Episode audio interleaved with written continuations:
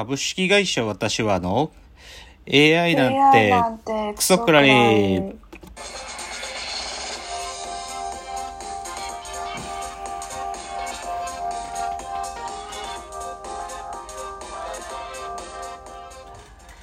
群馬が生んだ怪談時株式会社私は社長の竹之内です、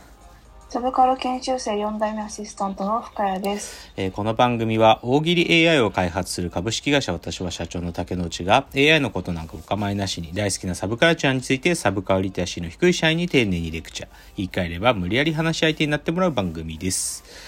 ということで171回ですけどねはい。いやーまさか梅雨が明けるとは思いませんでしたねうーん。6月20何日 ?9 とかもう多分そんくらいに開けたのが28かな。いやーちょっと驚きですけどね。だからちょっと過ごしづらいね。ちょっと暑くなったりで。うん。まあそんな中。じゃあちょっと今週のラジオエンタメライフ。あの先週少しあのお話が盛りだくさんになってて言えなかった話いくつか言うとですね。はい。あの「オールナイトニッポン」のサブスクっつうのが始まってね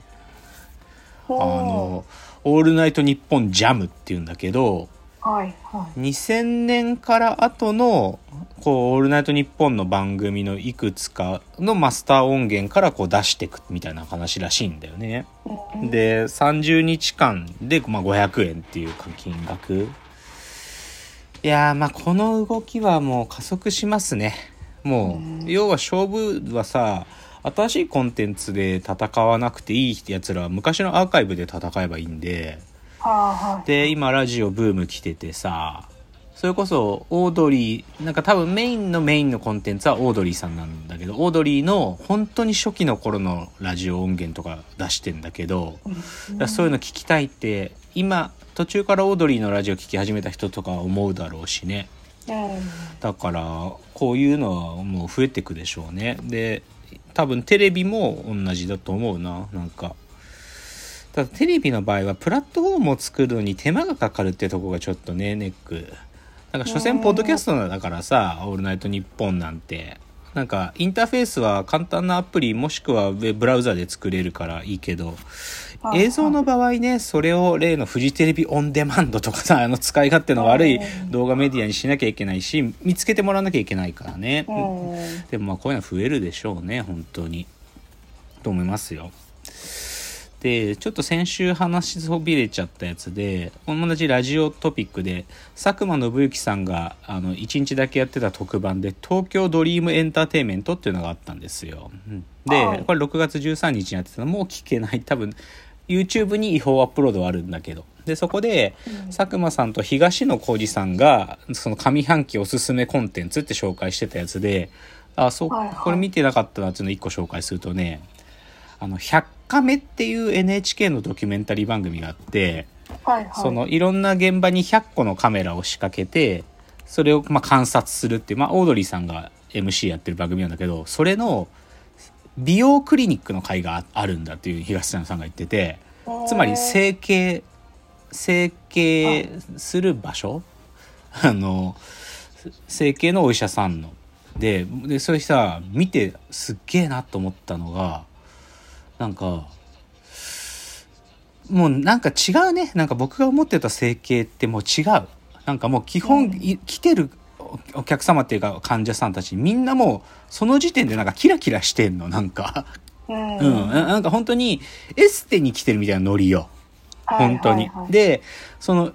びそこで働いてるスタッフの方たちもなんかもう基本まあ皆さん整形してらっしゃるんだけど綺麗なのよなんか。まあ当然じゃん。だって綺麗な人が働いてるところだから整形してき私も綺麗になりたいわとか思ってるんだろうからみんな綺麗で,、でしかもなんか朝のさなんか朝礼とかの後の時間とか今度ちょっと二重なんか埋没やろうかなとかすげえ すぐナチュラルに整形の施術の話してんの。今度ちょっとこれやりたくなってきたとか言っててさあ。あそんなライトなものなんだと思ってうん。ちょっとなんか面白い。やっぱり整形は。なんかうん。で新しいちょっとなんか言うここあここで積極的に言うとちょっと問題もあるようなえこんな部位も整形の対象になってんのとかいうのも結構あって面白かったよ。っていうのが100カメの整形の話をちょっと東野さんがおすすめしてたっていうのでちょっと紹介でした。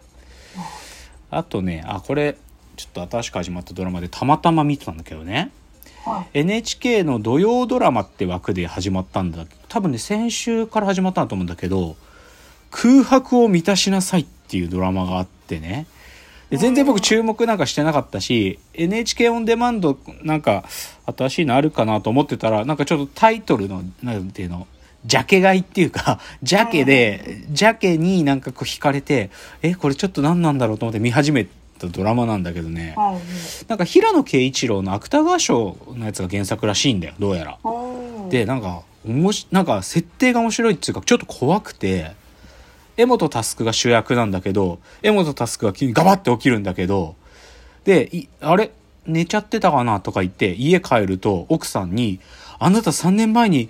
自殺したのよ」とか言われてでなんかその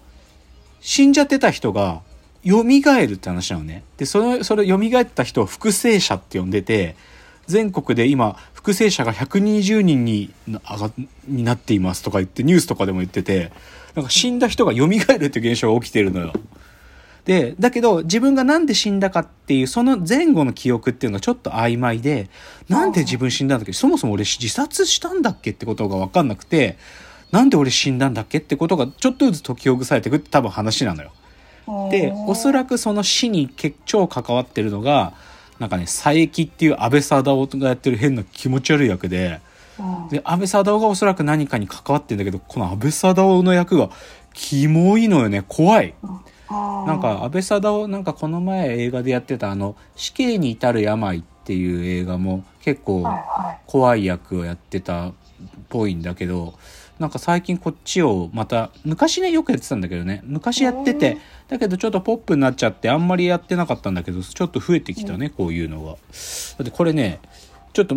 みおすすめって感じでわかんないですけどちょっとねジャケ買いしてちょっと見始めてね少なくとも1話目は面白かったよ。なんか何この設定っつって。ちょっと怖い。怖いし何これみたいな感じで。なんでちょっと僕これ見ますよ。また報告しますじゃあちょっと久しぶりに自転車ライフの話なんだけどちょっと言った通りさ梅雨明けちゃってね。うん。いやぶっちゃけ先々週あのね三浦半島を一周してくるっつうのやってきたんですよ。三浦市っていう本当にこうね横浜からぐるーっと回って葉山の方までもう本当に海岸線沿いを走って帰ってくる190キロが行ってきたんですよ。でまあ久しぶりにちょっとこう超長い距離やりたいなと思ったから行ったんだけどでもその日ね先先週の土曜日って午後から雨降るってまだ梅雨だったからはい。なんか曇りなんだけど午後から雨降る3時から雨降るっていう予報だったんだけどなんとかその前にみたいな気持ちで行ってるから雨が降り出す前にはなんとか戻ってこなきゃみたいなんであんまり楽しいライドにならないわけ。でああやっぱり梅雨ってダメなんだ。自転車向いてないシーズンなのかなと思ってたら来週あ来その次の週だ。つまりこの前の週末ね。あのーまあちょっとまた今度峠行ったんですよ。峠。青梅の先にある梅ヶ谷峠っていう初級者向けの峠行ったんだけど、そしたらさいや晴れてていいじゃん。いいじゃんと思ったら、暑さがも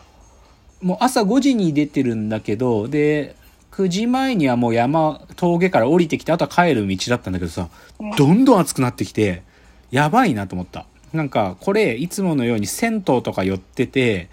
ちょっとでも帰る時間が昼に近づいてたりすると死ぬんじゃないかなと思って。だから梅雨でチャリ走りづれえなと思ってたけどで梅雨が明けたらなんか走りやすいシーズンになるかと思ったら危ないね。死んでしまうかもしんない。なんかちょっとね日焼け止めとかの対策もちょっとなんかあんまりこうそんなにしてなかったからもう腕真っ赤になったし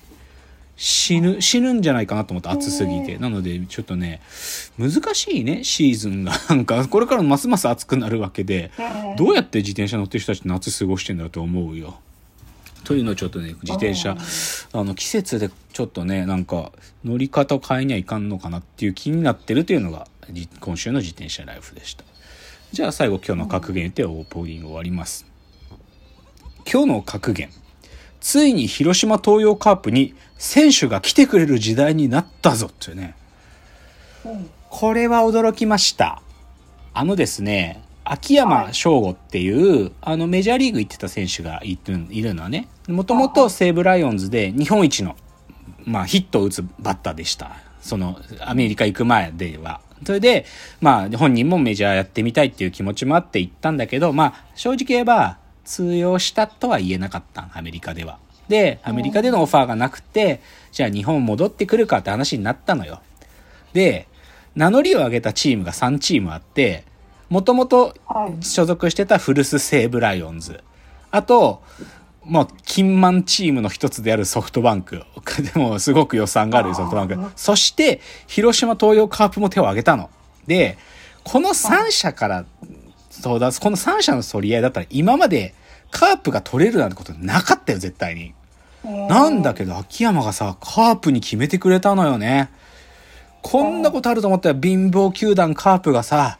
ついに、いや、あのね、いフリ前もちょっと野球界で喋ったけど、フリーエージェントの選手が一度も来てくれたことがないっていう、ただ唯一の球団がカープだったんだけどで、秋山の場合、今じ、フリーエージェントっていう状況とは若干違うんだけど、でも、こういうふうに複数球団が選手争奪戦した時で初めて来たよ、カープに。